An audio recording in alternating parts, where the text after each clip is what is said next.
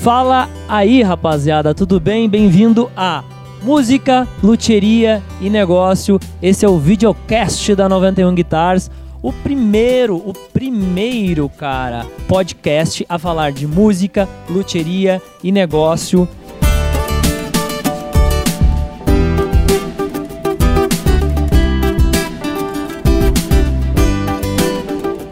E a gente está hoje feliz demais porque estamos com a nossa bancada virtual cheia de pessoas do bem, de pessoas legais, tá?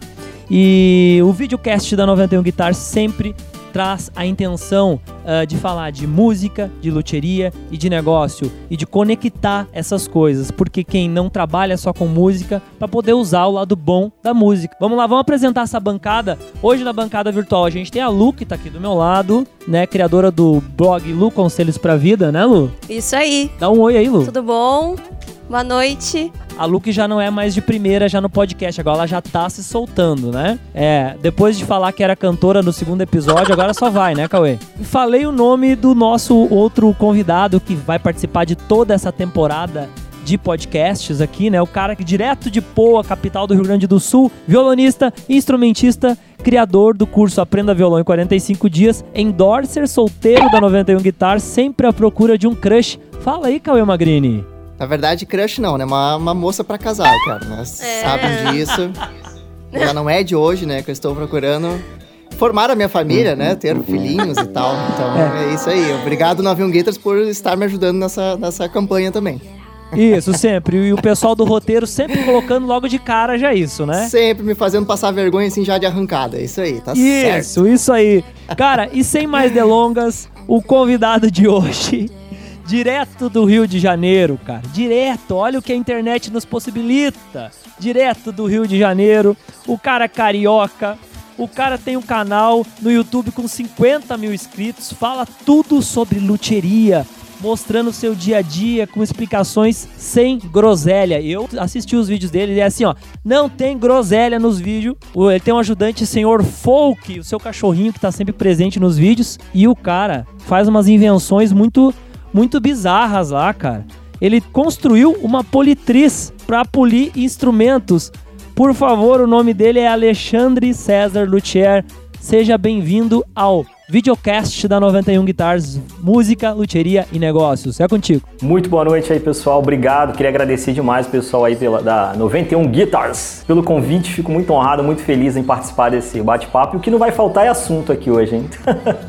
E a pergunta secreta do Luthier hoje, o Alexandre, nós vamos ter que jogar pro Cauê, né? Porque senão não tem graça não, perguntar pra eu ti, quero né? ver, ah, eu não, quero eu quero ver participar agora. também. Eu quero participar, É, cara. eu quero ver, Tô quero aqui ver. pra participar. Cauê Magrini, Hum. ah, senhor Fortinho, tá escrito Ah. no roteiro isso. Eu não quis ler isso no início, viu? É, obrigado. Valeu.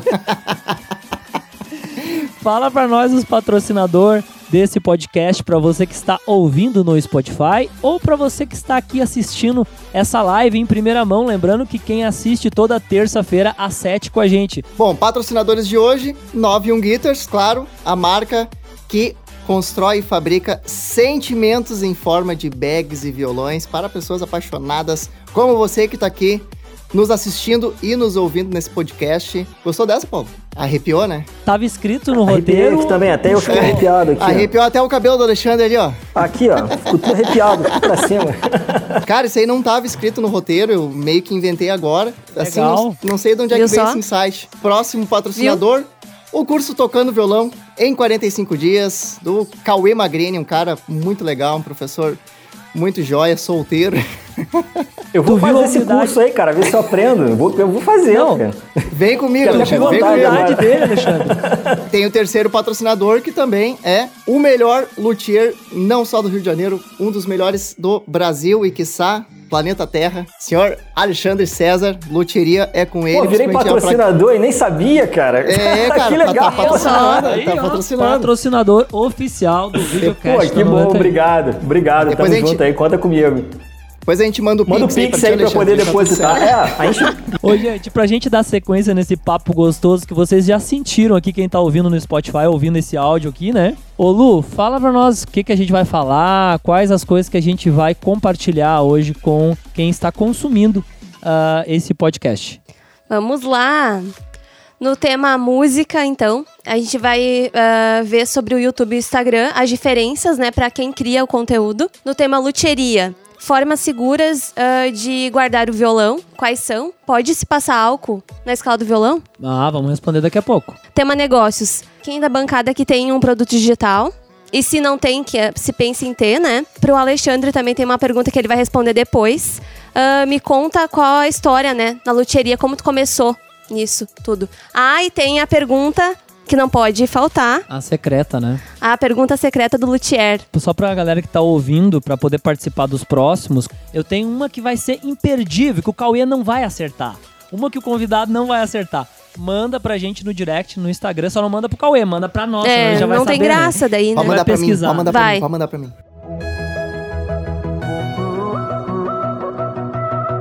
Vamos começar ali então na parte de música, Lu? Pode ser Vamos, isso aí? pode ser. Tu que manda no roteiro aqui, Vai né? seguir, vamos É. seguir. Será? Boa. Não, não, nunca, nunca rola. YouTube e Instagram, quais as diferenças pra quem cria conteúdo? Comecei postando uma enquete para assim, perguntando pra galera o que, que eles achavam mais lucrativo, mais rentável, se era Instagram, se era YouTube e tal. Deixei ali a, a galera opinar e, e muita gente botando Instagram, né, algumas pessoas botando YouTube e tal.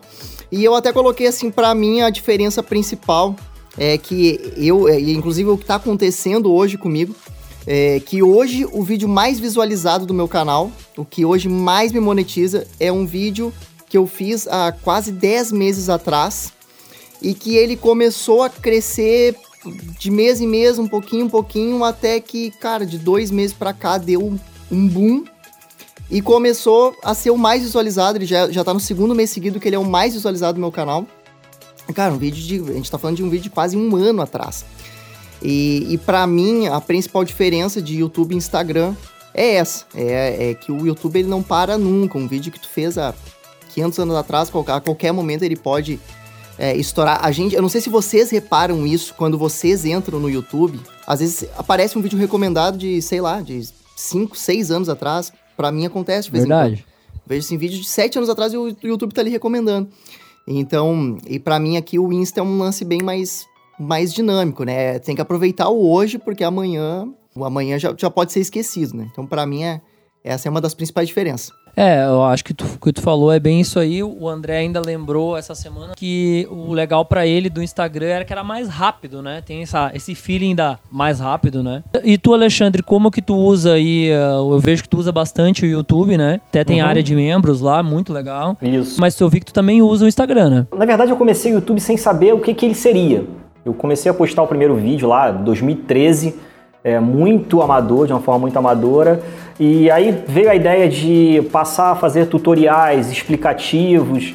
Só que de- com o tempo, depois do te- quarto, quinto vídeo, mais ou menos nessa linha, eu comecei a achar que não era tão interessante seguir nessa linha. E comecei a tentar fazer mais, mostrando como se fosse a vitrine do meu trabalho, o portfólio do meu trabalho estando lá.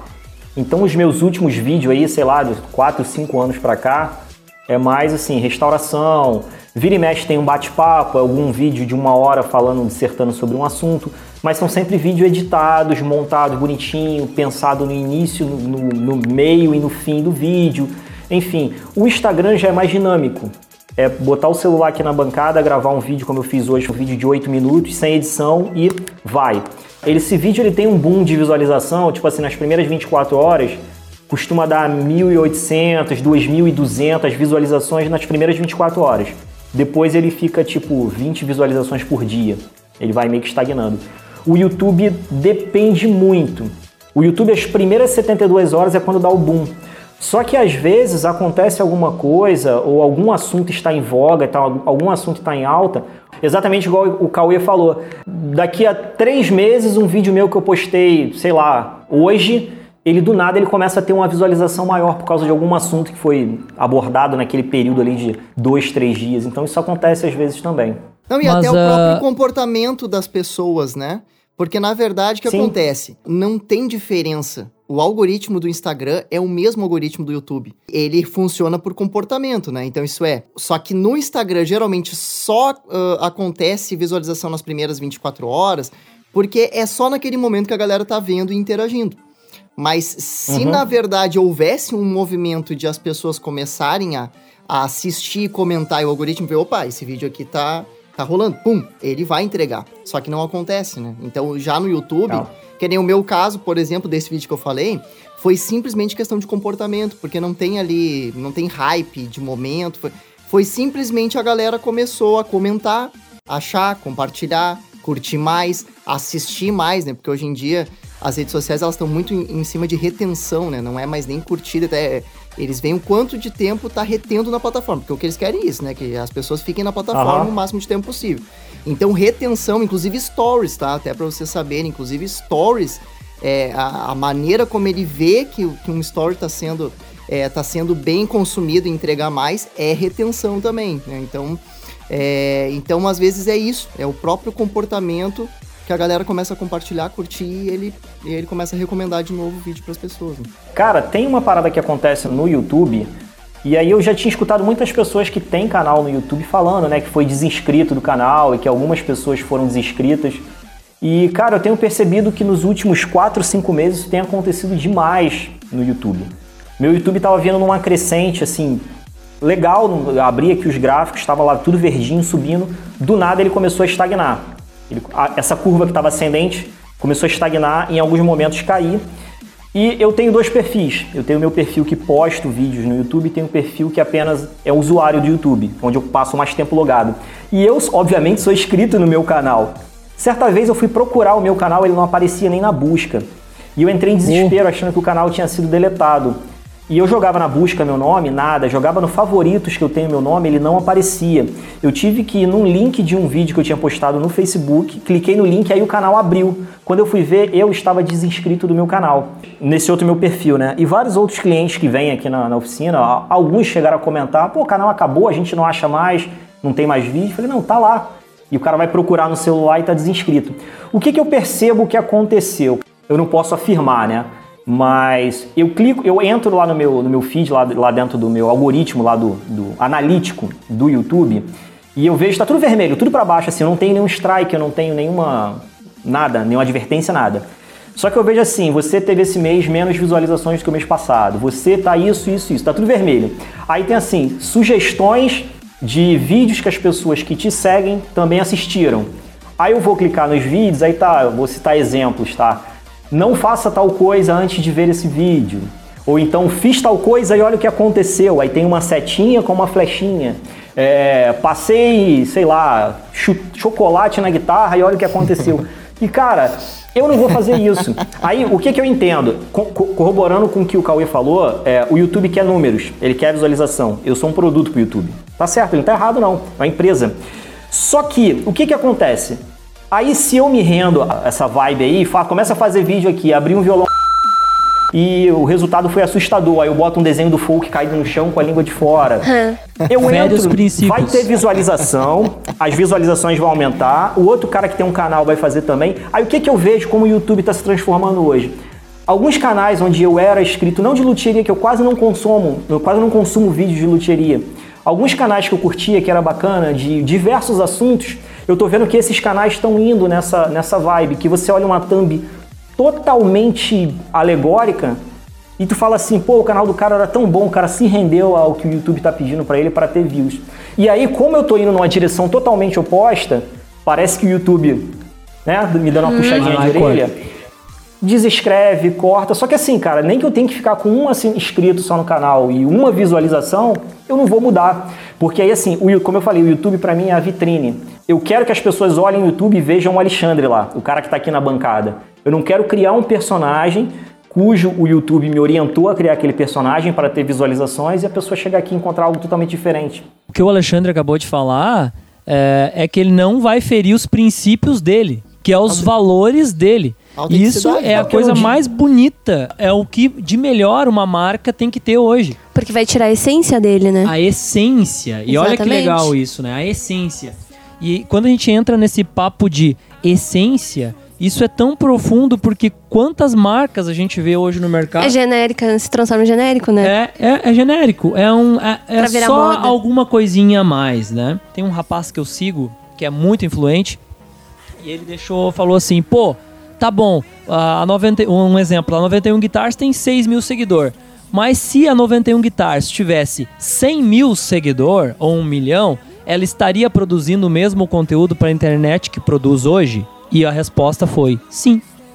A 91 Guitars continuaria produzindo o mesmo conteúdo, porque a gente produz o conteúdo que é da nossa essência, os instrumentos é dos nossos valores. Então o que o Alexandre falou faz totalmente de acordo, né, com o que a gente pensa e acredita.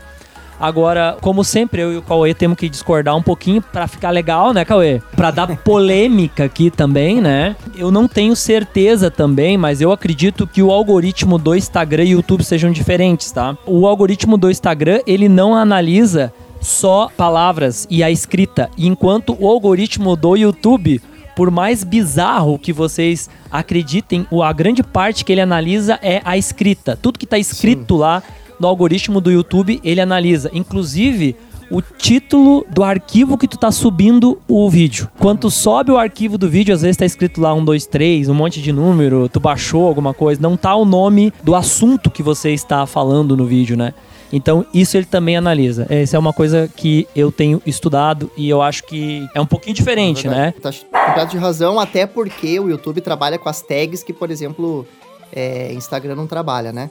Então, Exato. O, tem, tem, é, ele, claro que o algoritmo do Instagram até tem as keywords ali, ele analisa o que que tu escreve, né, no, no post e tal, mas realmente, tá 100% de razão. Em questão de comportamento, que, o que eu quero dizer é o seguinte, ele analisa tags. Porém, o sucesso do teu vídeo continua sendo a mesma coisa do algoritmo do Instagram. Depende de comportamento. Está entendeu? explicado.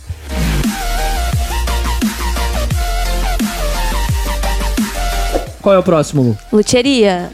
Ô, oh, luteria, tava esperando essa. Agora tem polêmica, agora tem polêmica. Deixa eu ver. Formas te... seguras para guardar o violão. Quais são? Normalmente os clientes chegam aqui é, e assim, a zoeira me consome por dentro, tá? Então a prioridade na minha vida é zoeira e depois a gente vai indo pro profissional fica um pouco mais abaixo.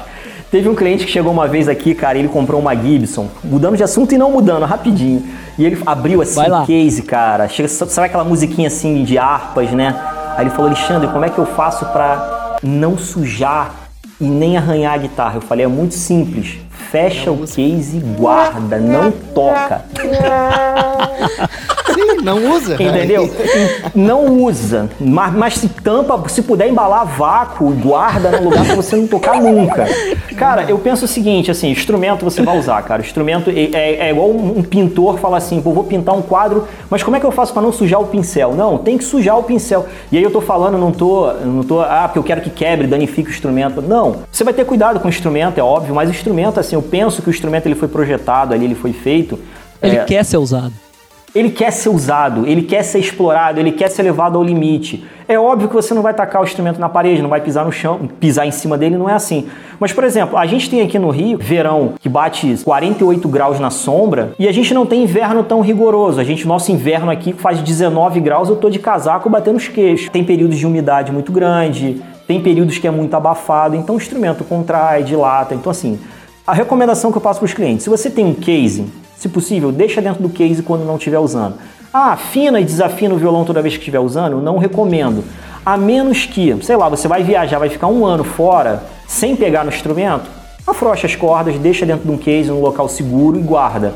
Mas se você toca com frequência, mantenha o instrumento afinado, porque sempre que você afina, você tensiona o instrumento. Aí você afrouxa as cordas, o instrumento relaxa. Depois você afina de novo. Vai ficar nisso de tensiona e relaxa Vai danificar madeira, vai danificar tarraxa, enfim, uma série de problemas. Os principais vilões para instrumentos musicais é a temperatura, mudança brusca de temperatura e umidade. Às vezes o cara deixa o instrumento pendurado num, num suporte, num quarto, que durante o dia pega sol na janela, então vamos botar aí que num dia muito feliz deu 38 graus dentro do quarto, de noite ele dorme com ar-condicionados a 18 graus. Vai dar ruim. Aí às vezes o cara fala assim, pô, mas eu não sei por que, que meu instrumento empenou, ele fica lá no quarto, no cantinho. Eu nem pego nele, eu falo, é, você tem ar-condicionado? Escorado na parede, tem. escorado na parede. Ou então escorado na parede. Então, sim, se possível, não tem um case. Tem essas capas, esses, essas capas, as capas que vocês mesmos fazem, os bags que vocês fazem. Tem as capas acolchoadas, deixa dentro de uma capa. Se tem, vai ter que deixar encostado na parede, eu recomendo que deixe com as cordas voltadas para a parede, de frente para a parede em pé, mas com a parte das cordas de frente para a parede. Porque mesmo que ele fique em pé, é, você não tem a força da, da, da, própria gravidade ajudando a empenar o braço, porque ele está ali fazendo um contraponto à própria corda mesmo. Uma coisa que o Alexandre quis falar para ficar bem claro para quem está ouvindo não solta as cordas na hora de guardar seu instrumento. Pra ficar bem claro, né? Isso é groselha quem fala que tem que flochar as cordas para guardar o instrumento. A gente ouviu bastante isso, né? Muito, muito, muito. É uma recomendação para quando o instrumento vai ficar, tipo, muito tempo. Vai ficar muito né? tempo. E a galera acha tempo. que, ah, eu não vou tocar por dois dias. Aí... Não, não faz isso, cara. Vai danificar. A primeira coisa que vai, vai danificar são as tarraxas.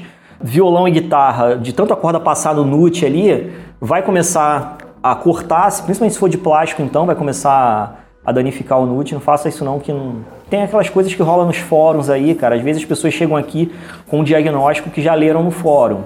Aí eu explico, dou a, ó, o que você leu não está correto, é isso, isso, isso, isso. Ah, mas ainda assim eu li. Aí na terceira vez eu falo, ah, então faz o que está no fórum. eu explico É. duas vezes, mas Não. tá no fórum. Mas é como, às vezes, quando tu tá doente de alguma coisa, tá sentindo alguma dor, sei lá, de alguma coisa, tu bota lá no Google, dor não sei do que. Vai aparecer um monte de coisa ruim, né? Não quer dizer que Minha aquilo mãe lá que tu tá sentindo é aquilo, Minha né? mãe manda logo tomar chá de erva cidreira. Minha mãe manda dar chá É. de erva cidreira, qualquer coisa. Mãe, perdi um braço, chá de erva cidreira. Tá aí a recomendação do Alexandre É. César Luthier. Quando for guardar o instrumento, ou guardar em um case ou uma bag que tem um apoio de braço, né, Alexandre? Ou guarda, se tu não tiver nada disso, né? Então tu guarda com as cordas para baixo. Acredito que assim não vá pressionar o, o braço do instrumento, né? E isso é uma coisa que a Exatamente. galera não fala, né, Alexandre? Tem gente que fala ao contrário disso, né? É porque a coisa é mais simples do que se pensa, né, cara? Às vezes você vê na internet o pessoal inventando cada soluções mirabolantes. Não, tem que ter um negócio que faz e que gira. Não, não precisa, cara. Entenda que o instrumento é, um- é madeira com corda. A madeira puxando para um lado, a corda puxando para o outro. É, não tem que inventar muito, entendeu? Tentar guardar de um jeito que não prejudique nenhuma dessa relação aí, corda-madeira.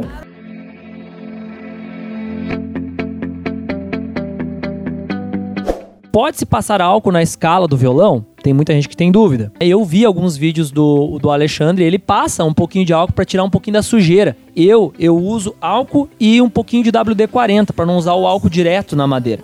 Mas assim, cada pessoa tem um jeito de fazer e a gente vai sempre aperfeiçoando aquele negócio, né, Alexandre? O cara tá sempre pegando coisas novas para aperfeiçoar, né? Eu meio que fiz e meio que respondi a pergunta. Olha que legal Ah, isso, não, né? maravilha. Essa do próximo. WD-40 eu não sabia. Eu vou Já pra testar. próxima, então. Vou testar essa do WD-40. É, Eu Faustão não na sabia. última, né? Quando eu fiz aqui com o pessoal aqui o workshop de elétrica, é, e eu tô falando isso para poder responder a tua pergunta, tá? No início do workshop, eu escrevi num papel assim, sempre que entreguei para cada um um papel. E a gente começou o workshop fazendo o quê? Rasgando esse papel que estava escrito sempre que. Porque eu penso, eu penso que ali na bancada não pode existir o sempre que. Se eu falar nunca pode passar álcool no instrumento, eu vou estar mentindo. Se eu falar pode passar, eu vou estar induzindo um monte de gente a fazer um monte de besteira. Então o que eu recomendo? Se você não sabe o que está fazendo e por que está fazendo, não faça. Na dúvida, um pano seco. Na dúvida, um pano seco. Eu- Aconteceu muito agora na pandemia, ano passado principalmente, é, o pessoal passando álcool no- em violão e cavaquinho. Só que às vezes o instrumento ele era, ele era pintado com goma laca. Cara, quando passava o álcool, que passava o pano, vinha aquela mancha branca assim, ó. Só cavaco. explica pra galera que não sabe é, o que, que é esse tipo de pintura. A goma laca é uma, é uma espécie de uma. de- o pessoal chama também de asa de barata, é como se fosse. Imagina a asa de barata granulada. Exatamente aquilo ali é misturado com álcool, álcool absoluto, deixa curtir durante algum tempo, e aquilo ali é aplicado no instrumento com um algodão, com uma boneca de algodão, e cria uma- um acabamento ali bem, bem bacana. Fica com semi-brilho, dependendo do quanto você passar, fica até com um brilho um pouco maior. Só que esse material, ele é extremamente sensível a álcool, acetona, justamente porque o solvente dele é álcool. Então depois que o álcool seca, fica só ali aquele resquício do, do, do produto que você aplicou. Então, cara, bater o álcool, mesmo sendo esse álcool 70 aí, que é álcool gel que a gente passa na mão, ali ainda tem um teor de álcool suficiente para poder danificar a pintura. Eu perdi as contas, cara. Tanto que eu fiz um vídeo ano passado, muita gente perguntou se poderia passar álcool ou não. Eu fiz um vídeo explicando, ó, na dúvida, não passa. Se o instrumento ele for pintado com PU, pode passar, PU tu pode até, sei lá, dar um tiro de bazuca nele que o PU, o PU segura, de tão resistente que é. PU é, tinta, é como se fosse é um material utilizado para o carro, então você imagina que o carro aí fica dias no sol, na chuva e a pintura continua ali bonitinha, né? Que é a Pode tinta falar. mais usada hoje nos instrumentos hoje, né? Isso. A grande Tá, mas maioria dos só. instrumentos é Vocês estão vocês estão falando da tinta, a- ou do o verniz, ou é a mesma coisa? Tem o verniz PU também. Você pega um instrumento. Pegar um, um exemplo, um violão de Giorgio da vida desse aí, que seja alto brilho, que você tem aquele brilho bonito, certamente é PU. Tá? Aquele brilho, brilho espelhadinho, lisinho, certamente é PU. E aí, mas você perguntou sobre a escala. E por que, que eu tô falando do corpo? Porque, cara, é, é inevitável você tá passando um álcool ali, não pingar uma gotinha sem querer no tampo, ou na lateral, ou tá, tá na sua mão e você não tá sentindo que a sua mão tá molhada de álcool e sem querer você encosta no instrumento. Então, assim, na dúvida, não faça. Aqui, como eu sei que eu estou fazendo, a escala está muito suja, está muito encardida. Eu primeiro raspo para tirar ali aquele bacon que fica ali, separo para botar no feijão. No final de semana a gente faz um feijãozinho com bacon que eu retiro. É lógico, eu vou desperdiçar. Aí depois eu venho com um pouquinho de álcool, dou uma borrifadinha de álcool, dou uma esfregadinha e seco. Logo em seguida eu faço o polimento dos trastes e depois eu faço a hidratação da escala tem que saber o que está fazendo, porque se você botar muito álcool ali, o álcool pode penetrar na madeira, pode amolecer a cola, e aí o cliente traz para fazer uma regulagem, você faz uma limpeza dessa na escala, no mês seguinte ele está reclamando que a escala começou a descolar. Se você não souber o que está fazendo, não faça, leve para um profissional fazer. Se você não sabe, não faça. Só uma ressalva, a menos que eu já antecipando a pergunta que você vai fazer lá na frente, como eu comecei, eu nunca fiz curso na vida, eu nunca parei ao lado de ninguém para aprender a profissão luthieria. Como que eu aprendi? Fazendo um monte de besteira com os meus instrumentos. Então, se você está disposto a passar por isso, eu comecei numa época que não tinha informação na internet. Eu não tinha nem um norte assim, para onde será que eu estou andando nessa direção? Será que está certo? Hoje, o cara fala assim, ó, vai nessa direção aqui. De repente não é nessa direção, é nessa direção aqui. Você vai chegar perto. Antigamente eu começava a andar para lá e depois eu descobria que o caminho era para lá. Entendeu? Então, assim, foram várias tentativas e erros.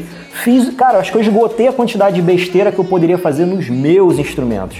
Ah, Alexandre, você fracassou 200 vezes? Não, eu aprendi 200 formas diferentes de não fazer o que eu faço hoje naquela bancada. Então, se quem está vendo esse vídeo, quem está ouvindo esse podcast, quer tentar, cara, tá disposto.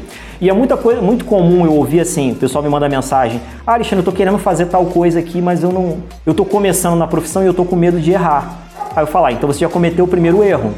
Você está com medo de errar, você cometeu o primeiro erro. Não, mas é porque eu estou com um instrumento de cliente. Eu falo, calma, calma aí. Você está começando. Tá começando e já tem cliente. Você está com o instrumento de um cliente, então tá tudo errado. E às vezes eu dou essa resposta, acaba soando como assim, nossa, que soberbo, cadê a humildade? Não, não é, cara. É porque você está num caminho totalmente errado. Estude, você, para você trabalhar na profissão ali, cara, a luthieria ela envolve zilhões de habilidades, desde pintura, colagem de madeira eletrônica, um monte de coisa. É quase impossível você ser excelente em todas essas, essa, essas habilidades. Então você está começando, cara, tenta aprender uma habilidade, seja lá qual for, escolhe uma que você acha mais fácil e mergulha de cabeça nela. Quando você estiver se sentindo confortável, pega outra habilidade e vai. Ah, Alexandre, mas vai demorar. É, vai demorar. É assim mesmo. Olha quantos anos um médico estuda para poder operar uma pessoa, né? É, daí como é que o cara. Ele olhou uma, um vídeo de 10 minutos no YouTube e tá trocando o traste do instrumento. Olha é, isso. É por aí, é por aí. São dois tipos de pinturas ou do, do verniz do instrumento, né? Então é o, o verniz PU e aí tem o outro verniz, aquele antigo, né, Alexandre? Aquele que usava é na, nos instrumentos mais antigos. Como é que é o nome lá? Então, tem o nitrocelulose, que a Gibson ainda usa até hoje, que aí também é, outra, é outro mito também que, cara, é, às vezes chega cliente aqui e aí mais uma vez eu não estou desmerecendo marca, tá gente? Pelo amor de Deus. Eu não trabalho com pintura, eu faço retoques. Às vezes chega um cliente com uma guitarra para quem está começando, uma guitarra maravilhosa. Dependendo, tem, tem gente que não tem condições, é, é, a realidade do nosso país, ter uma guitarra mais cara, mas às vezes o cara comprou a guitarra, ele antes de aprender a tocar, ele vai nos fóruns e lê sobre tudo, aí chega aqui e fala assim, ah, Alexandre, eu queria tirar essa pintura da minha guitarra e pintar ela com nitro, porque eu vi que a, a Gibson usa nitro. Cara, aprende a tocar teu instrumento, entendeu? Leva teu instrumento até, até o limite de onde você consegue levar. Seja muito feliz com ele como ele está, né? Dadas as devidas proporções, ou a, a partir daí futuramente você faz um upgrade ou busca um instrumento melhor. Então, assim, voltando para sua pergunta. Hoje a gente tem no mercado basicamente o PU, poliuretano. A gente tem tanto tintas quanto verniz, poliuretano. Tem a nitro, que ainda são as pinturas da Gibson. E é uma pintura também que você tem que ter muito cuidado, muito cuidado. Na hora de limpar. Se você ver, é, se você qualquer guitarra Gibson com, sei lá, com mais de 5, 10 anos e que, que realmente é tocada, que vai para a estrada, que os caras tocam, cara, com certeza ela tá arranhada, já tem pedaço da tinta que soltou, isso é fato, porque é uma tinta que é feita para isso. Ela é feita para isso, para que com o tempo ela comece a descascar. As pinturas da Fender também não são muito diferentes. Ela com o tempo ela começa a soltar, começa a desplacar ali atrás. Se isso acontece numa Fender ou numa Gibson, é Relic. Se acontece numa guitarra mais barata, pô, é uma porcaria, a marca não presta, por isso que tá descascando. É, falou tudo.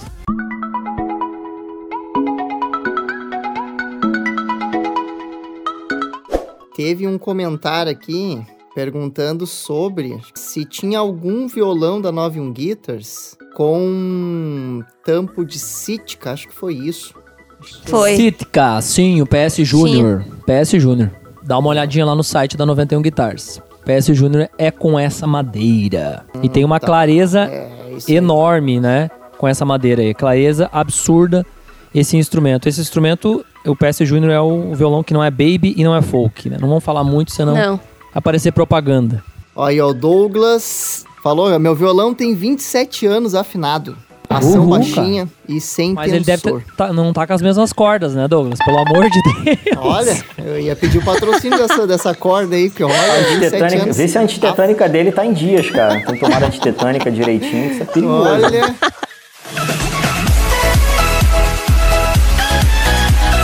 que, que vem agora, Luana Vogt? Manda pra nós aí. Quem é que tem um produto digital da bancada? Posso dizer que eu tenho o Seja Membro do canal. Aqui no meu Eu canal. Aqui falar- não, né? Lá no meu isso. canal. Exatamente. É o costume. O que que rola, né? O pessoal durante muito tempo me cobrou um curso. Ah, tem que ter um curso de loteria, não sei o que e tal.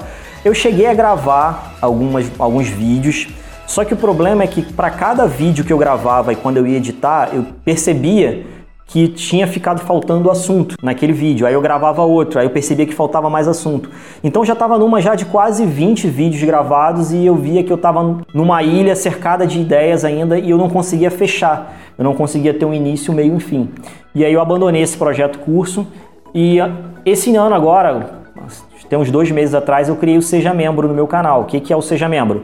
Tem dois pacotes, né? Tem o alpaca, e eu fazendo a alusão com o traste alpaca em inox. É, não que um seja mais ou menos importante que o outro, ambos, ambos são, têm as suas importâncias. Diferenças. Só que o a diferença, só que o inox ele, ele é um pouco mais elevado, robusto, enfim. É, o alpaca é pro cara que curte o canal e só quer dar uma força, ele só quer me ajudar. Ele paga lá o valor de R$ 2,99 por mês e ele tem o benefício que ele tem é assistir os vídeos do canal 24 horas antes dele ser publicado para os demais assinantes. Uma vez por mês, era, essa era a proposta, teríamos uma live uma vez por mês com esse grupo fechado. Só que mês passado nós tivemos duas. Esse mês nós teremos três. Esse mês agora de maio vai ter uma. São três lives, sendo que uma dessas lives é com um dos membros do canal. E aí o pessoal que é o membro Inox, além de tudo isso que eu falei, todo dia eu posto um vídeo aqui da bancada. Alguns desses vídeos que vocês veem no Instagram é algo parecido com esses vídeos. Eu boto o celular na bancada ali, gravo o vídeo do celular ele vai direto pro, pro YouTube. E são sempre vídeos relevantes, assim, não são vídeos para encher linguiça. São vídeos de 10, entre 10 a 30 minutos. E para essa galera do Seja Membro, eu fico muito à vontade em fazer esses vídeos. Porque foi um projeto que eu comecei sem saber como ele seria, né? Eu tinha a ideia na cabeça, formatado, mas você só sabe realmente como é que aquela ideia vai ser quando você bota em prática. E eu fiquei muito Exato. sem saber como que ela ia andar. E, cara, eu tô me sentindo muito à vontade. Eu falo com o celular aqui, parece que eu tô falando com os caras, até porque eu já sei o nome de quase todos eles. Então, alguma pergunta que eles fizeram em vídeos anteriores, eu falo. Às vezes o folk late aqui do meu lado, eu dou um esporro no folk, xingo o folk e sigo o vídeo. Coisas que não iria para um YouTube aberto. Entendeu? Exato. Porque você grava um vídeo pro YouTube aberto, cara, eu quase não tenho hater, quase nenhum no canal, assim, eu nunca tive problema. Mas sempre tem aquele carinha que tá vendo o vídeo com um caderninho É. assim, ó. Opa, ele falou isso aqui? Ah, isso aqui tá Não, errado? e- ele parece que fica procurando alguma coisa pra complicar. fica. Mas assim, não que isso seja um problema, mas se a gente Ô, pode evitar, é sempre Isso bom. é bom, isso é bom, sabe por quê? É só te cortar, Alexandre. E se a gente tem hater, se a gente tem alguém que tá procurando alguma coisa, é porque essas pessoas estão se importando com o que a gente tá falando. Sabe o que é curioso, cara? Eu tava olhando um dia desses meus, meus vídeos, eu tenho um monte de vídeo que só tem dois dislikes. um monte que só tem dois. Eu, pô, cara, eu queria conhecer esses dois caras, cara. Pô, o cara já viu o vídeo, não E é gostou. o mesmo, né? É o mesmo. Ele não gostou, ele vê o outro, ele não gosta. Cara, pô, Isso, me fala onde é isso que tá errado, cara, me ajuda. Provavelmente é os mesmos, tá ligado? É os mesmos que ficam ali, não, pá, saiu um vídeo novo, pera aí que eu vou lá dar um dislike. É.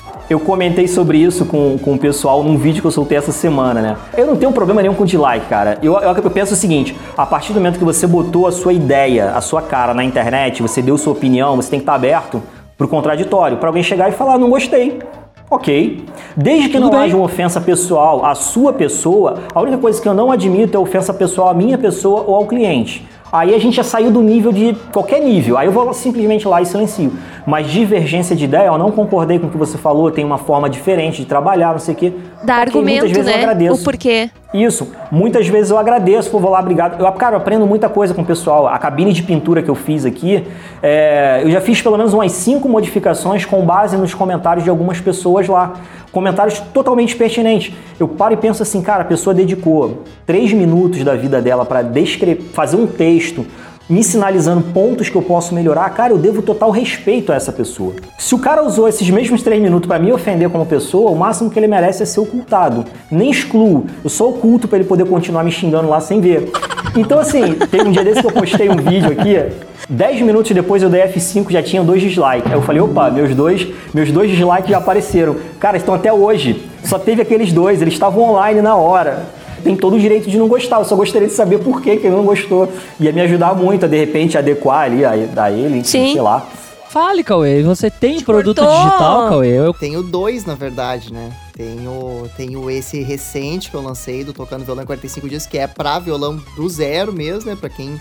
Uma proposta diferente, uma proposta mais é, enxuta, mais resumida, pra galera que quer pegar o violão e já é, sair tocando. É claro que o- curso tem muitas aulas teóricas de fundamento, desenvolvimento. Eu, eu falo que é o curso em 45 dias, mas é claro que é um curso que a, a pessoa aproveita por, por muitos meses, porque é muito assunto, muita matéria, mas é, eu tenho esse cunho um pouquinho mais objetivo. E tem também meu, meu curso de violão sertanejo, que é um curso mais, mais antigo, além de, claro, o, o YouTube também não deixa de ser um produto digital, que né, tudo que nos monetiza e é digital é um produto digital, né?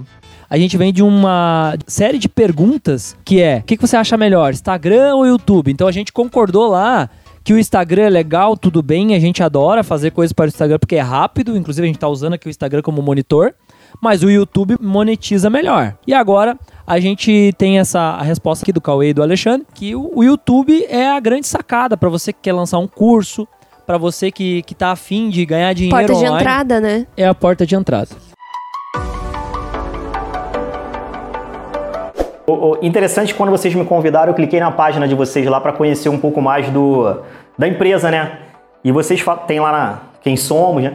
Mais do que fazer violões e capas, vocês fazem sonhos, né? Uma parada assim, né? Sentimento, isso. Aqui eu costumo dizer para meus clientes que mais do que consertar instrumentos, eu res- realizo sonhos e resolvo problemas.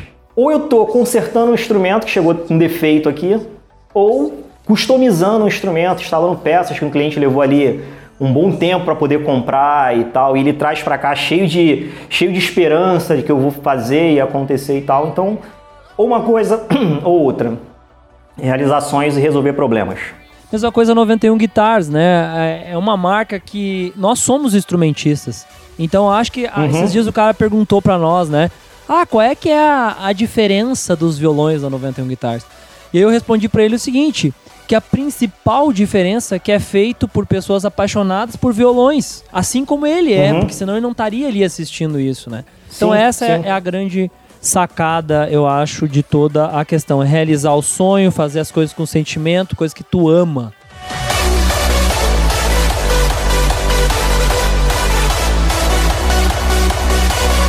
É o seguinte, vai funcionar assim hoje a pergunta secreta. A gente geralmente faz a pergunta secreta para o convidado.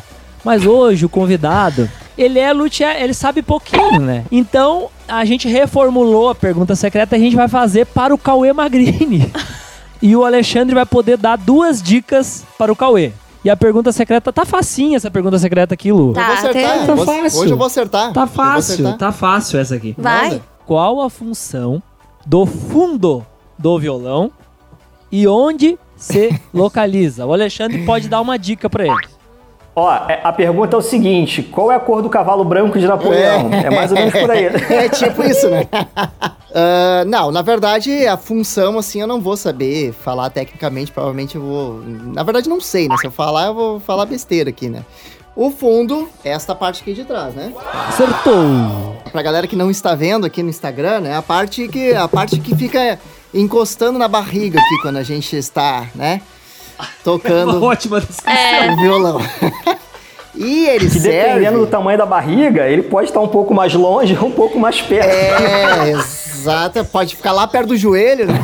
E a função, além de aquecer a barriguinha, é. ah, com certeza, né? Bom, Cauê, não, tu, tu se saiu bem, tu se saiu bem, É, tu saiu bem. É, eu pelo tu- menos tu sei saiu onde bem, tu- fica, né? Já tá bom, já É, tô melhorando. Tu, tu largou Já pro ajuda, fundo, né? é o fundo do violão e largou pro Alexandre. É, Exatamente, é o Tá. começo ele termina, né? O fundo do violão, além de apoiar na barriga, e dependendo da distância, do tamanho da barriga, ele vai estar mais longe, mais perto. Ele faz parte da caixa de ressonância ali, porque o tampo, é, ele funciona como se fosse um tímpano. É onde as cordas vão vibrar ali por sobre o cavalete e vai produzir o som. O fundo ali, a lateral, faz parte da- dessa caixa acústica. Vou complementar essa, essa resposta que está muito boa, vou deixar ela melhor ainda. Ó. E ele, além de fazer essa função de, então, de fechar a, ca- a caixa acústica do instrumento, ele reflete o som para fora pela boca do instrumento também. Uma das funções também é isso. Então não é só o fundo, não é Exatamente. só fechar lá, né, gente? Então ele reflete, tem a função de refletir o som para fora da caixa do instrumento. Lembrando que essa foi a pergunta Do secreta. Do Luthier. Da onde, Lu? Fala Do de novo. Lu. luthier. Fala, fala de novo, Lu. Do Luthier. Ah, olha aí, hein? Alexandre, o que acha? Violões produzi- eh, produzidos em grandes quantidades ou violões por coleções? Olha só que Uh. pergunta legal, porque em a 91 Guitars, eu acho que é a primeira marca do Brasil a produzir coleção, que produz uma Ah, quantidade legal. X de uma instrumentos. quantidade X. Ah, sem dúvida. Porque com certeza você vai ter um controle maior é, numa quantidade menor de instrumento, você consegue ter um controle de qualidade um pouquinho melhor do que o que a gente tem hoje em dia, é o que eu falo pro pessoal, a gente tem hoje em dia instrumentos que a grande maioria vem da China, e cara, um instrumento desse é feito do outro lado do mundo, que até onde eu saiba ainda é um globo, ainda não me comprovaram que ele é plano, então é feito lá do outro lado. Até ele chegar aqui na nossa mão, passou por muita coisa. E para um instrumento desse sair de lá com um custo, com um preço, digamos, acessível, para ele chegar aqui no Brasil com um preço acessível, isso decai também, isso acaba refletindo na qualidade do instrumento que seja feito lá. Se você consegue ter um instrumento feito em menor quantidade, é, ainda que custe um pouquinho mais caro, se você puder comprar, eu acho que é mais válido, né? Falando pela no 91 Guitars, né? A gente tem todo um projeto por trás. Eu sempre falo, né? O instrumento nasce aqui, né? E depois a gente finaliza aqui antes de entregar pro, para os clientes novamente, Ah, né? o Para legal- os 91s. O legal da coleção também é que traz uma ideia também um pouco mais exclusiva, tipo loja ou marca, né? Quando faz uma, uma coleção Primavera 2021. A Primavera Sim. 2022 já é outra coleção, então também tem isso, né? São peças mais únicas também, né? Isso é mais legal também. Tem mais Na uma opinião. pergunta aqui, ó. Tia Alexandre, você não pensa em criar uma aula sobre elétrica de instrumentos? Visto é um assunto ah, muito pouco aprofundado na internet. Se ele se tornar membro do canal hoje, tem quase 50 vídeos. Tem uma live que a gente fez mês passado que foi a montagem de um escudo de uma extrato. Foi uma live que durou 2 horas e 40, montando ao vivo. um- Se ele quiser, cara, torne-se membro. Sendo membro inox, ele vai ter acesso a todos esses vídeos que já estão postados lá. E esse mês a gente vai ter mais três lives ainda, abordando algum Show assunto sobre isso. Então, com certeza, Massa. vai atender essa demanda dele aí. Massa, E massa. última pergunta que tem aqui, ó. Ah, eu fiz uma pesquisa sobre violão e madeiras mais ou menos iguais e não vi uma diferença ah, muito grande de uma para outra. A diferença que vi foi ah, que cada um tem um diferencial, mas não muda muito. Às vezes a galera fala mogno. Tá, tô falando em mogno. Mas qual tipo de mogno, né, Alexandre? Tem vários tipos de mogno. É, na verdade a gente volta de novo pro assunto inicial que a gente estava falando. Às vezes a pessoa chega aqui e fala assim: ah, Alexandre, se eu trocar a tarraxa, muda o som. Eu costumo dizer que até o que você almoçou muda o som do instrumento. Tudo vai mudar. Para melhor ou para pior, cara, pega o instrumento e toca. Entendeu? Ah, madeiras são diferentes. É porque assim as pessoas querem colocar é, a mudança, se vai ser melhor ou pior, em um, um único item do instrumento. Cara, o instrumento ele é formado por diversos itens. A madeira é importante pra caramba, mas até quem está atrás do instrumento é, é importante. É, uma, é, um, é simples um teste. Todo mundo tem um instrumento que é seu, que você toca há muito tempo, que você sabe o timbre dele na sua mão. Pega esse violão ou essa guitarra ou esse baixo, entrega na mão de alguém, manda essa pessoa tocar e fica dois metros vendo a pessoa tocar. O som é totalmente diferente do que você ouve, você tocando. O músico faz Perfeito. diferença, a pegada, até o seu o estado de, o teu estado de espírito naquele momento que você está tocando influencia. Então eu costumo dizer para meus clientes assim, ó, procura ter um instrumento regulado, confortável, pega ele e ouve o que ele tem a te dizer antes de procurar no fórum. Cara, é impressionante, mudando, mudando e não mudando de assunto. Às vezes a pessoa compra uma guitarra, me manda uma foto e fala assim: Alexandre, o que você pode me falar sobre essa guitarra? Eu falo, pluga ela no amplificador e toca. É o que eu posso te falar. Cara, a guitarra tá na sua mão. Toca e tira a tua conclusão. Não, mas eu queria saber se ela é muito médium. Cara, liga ela, abre o volume e ouve é tentar problematizar ou, ou, sei lá, cara, enfeitar algo que é muito simples. Arte é muito simples, música é algo muito simples, assim, muito simples, é, dependendo do ponto de vista como você observa a coisa, entendeu? É não tentar inventar muito. O que o Alexandre falou vem de acordo também com o que a gente sempre fala, que é que o instrumento tem sentimento, né? Ele vibra o que tu tá vibrando, né? Se cara, tu não tá isso. num dia bom, velho, tu não vai conseguir uh, colocar para fora aquele, aquela tua energia, né? Então a gente desde o início sempre bateu nessa tecla, né? O instrumento tem sentimento, né, Cauê? Não, e outra, né? E aquele violão tal é bom porque eu vi que o tampo é sólido e não sei o que, tem a madeira tal e bibibi. Se eu mesmo pegar o, os violões que eu tenho aqui é, e pegar outros deles iguais, igual, o mesmo violão, com a, as mesmas madeiras, cara, vai soar diferente porque é, é, foi um outro tipo de processo que já passou aquele violão, madeira, enfim, então o mesmo instrumento na, na minha mão vai soar diferente também. Eu fui procurar aqui um conteúdo que a gente colocou lá no blog da 91 Guitars, que era cinco perguntas que você deve se fazer antes de comprar um violão, né? E olha só como é que as perguntas vêm de acordo com o que a gente estava falando. Ó. Primeira, a marca do violão me inspira? Pô, o que os caras fazem é inspirador, tá na veia deles, entendeu? Que eu, isso tá de acordo com o que eu penso, né? Segunda, esse violão se encaixa na minha lista do Spotify. Cara, é, esse violão tem o som que eu tem o som das músicas que eu escuto, porque tem muito isso, né, Alexandre? O cara tem, tá comprando tem. um bandolim e quer tocar, sei lá, outro estilo que não tem nada a ver com o bandolim, né? Eu vejo muito isso com guitarra, cara. Eu vejo isso muito com guitarra. Eu tive um cliente que gastou uma fortuna numa Ibanez para depois chegar à conclusão que o que ele queria era uma Les Paul. Entendeu? tá aí, ó. É, e a terceira pergunta era: esse violão tem tampo sólido? Porque eu acho que isso é uma da. tá nos pilares, né? Cara, se tu tem que olhar alguma coisa no instrumento, no violão, né? Que é onde é a minha área, olhe o uhum. tampo sólido. Ele é. Tem tampo sólido, né? Quarta pergunta que você deve se fazer: esse violão tem rastilho e nut de osso? Muito importante para a vibração do som, né, Alexandre? Sim. Quinta pergunta: esse violão vai te fazer evoluir como instrumentista? Uh, gente, esse conteúdo tá lá no blog da 91 Guitars. Quem quer acessar tem um conteúdo completo sobre isso. Isso é muito interessante você se fazer essa pergunta antes de adquirir um instrumento. Eu acho que antes de mais nada também, é, se o cara não, não construir um ouvido crítico ao ponto dele ouvir um violão e entender que aquele é o timbre que ele curte, que ele é o timbre que ele procura, que aquele violão casa com, né, enfim, tudo isso aí que, que ele falou, ouve cara, não vai adiantar ele ficar se preocupando qual é o tipo de nut, qual é o tipo de madeira, qual é o isso e aquilo, porque se o ouvido dele não é crítico o suficiente. Como que cria um ouvido crítico de instrumentista? Ouvindo. Ouvindo, né? Ouvindo, claro. Ouvindo muito, ouvindo. Analisa as músicas que você consome.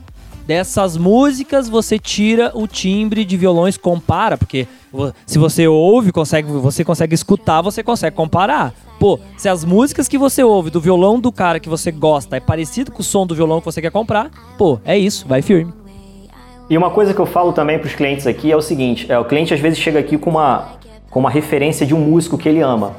É, eu parto do princípio que esse músico, que é um ícone, ele está sempre tentando buscar um som que você, que é fã, nunca vai chegar perto. Então é sempre um ciclo infinito.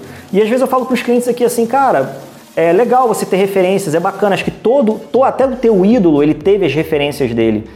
Mas tenta não buscar é, exatamente até a mesma respiração do cara na hora da palitada, porque é único, é dele. Entendeu? Busca o teu som, busca a tua referência, porque às vezes a pessoa acaba criando uma frustração, é, aí o cara vai, troca captadores da guitarra, aí não, não ficou igual do cara, troca traste, troca tarraxa, ponte, amplificador, compra os mesmos pedais, e é um ciclo que ele nunca vai chegar exatamente igual, aí chega uma hora que ele desiste.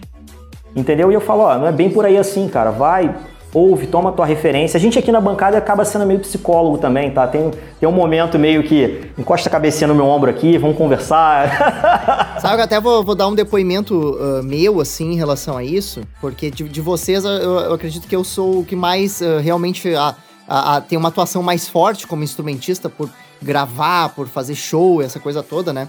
E, cara, é, eu, eu por bastante tempo me frustrei com esse lance de curtir um determinado som, né, de um cara, é, tentava buscar aquele som e, cara, e não vinha, e eu queria saber microfone, eu queria saber um milhão de coisas. Só que nisso, fazia o meu som, e, cara, eu comecei a ver que algumas pessoas começaram a falar para mim, pô, cara, eu adoro teu som, e pô, qual é o teu microfone que tu tá usando? Eu, pô, cara, mas eu tenho um microfone simplesinho, meu violão é simplesinho. Aí eu comecei a ver, não, cara, peraí. Então eu tenho o meu som e que outras pessoas também gostam. E aí, cara, foi quando a coisa começou a mudar para mim. E hoje, eh, claro, né, com o tempo a gente vai criando experiência, a gente vai vendo, cara, é isso aí, cada um vai criando o seu som, com o seu instrumento, com a sua identidade e não tem como fugir porque nunca ninguém vai conseguir copiar o outro com Pode ser o mesmo setup, não vai sair o mesmo som. Sim. Eu quando conheci o Cauê, ele tinha um violãozinho pequenininho e era desse tamanho, tinha aquele sonzinho de lata, parecia um cavaquinho, uhum. jag, jag, jag, jag, assim, sabe? Daí tinha um sonzinho magrinho, magrinho. Inclusive, ele postou um vídeo essa semana aqui, Cauê, eu vou te intimar. Poste esse vídeo e coloca a comparação do Baby Travel da 91. É muito importante, é pra galera ouvir isso e sentir Sim. a diferença que o violão Baby que a gente desenvolveu e construiu é um violão único, né? Que tem graves realmente, né? Verdade.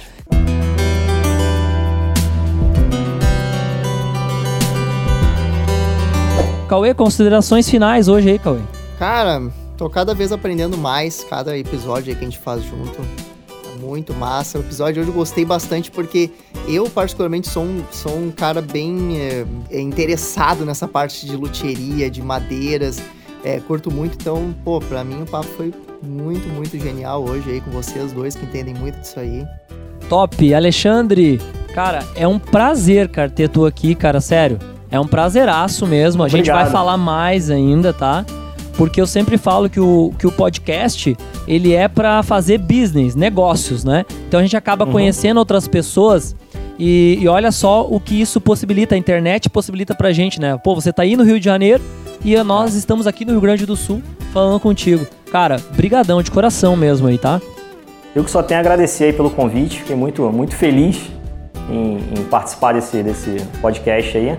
Desejo toda a sorte do mundo para vocês aí com tanto com o negócio 91 Guitars, com o podcast e contem comigo aí para que precisar. Se estiver passando pelo Rio aqui, vem aqui pra gente tomar um café. Com certeza. E você que está ouvindo aí no Spotify, obrigado por ouvir aí o quarto episódio do podcast de música, luteria e negócios. A gente se encontra na próxima semana, terça-feira, ao vivo. E no sábado a gente tem episódio novo. Valeu! Tchau, tchau, tchau. Beijo!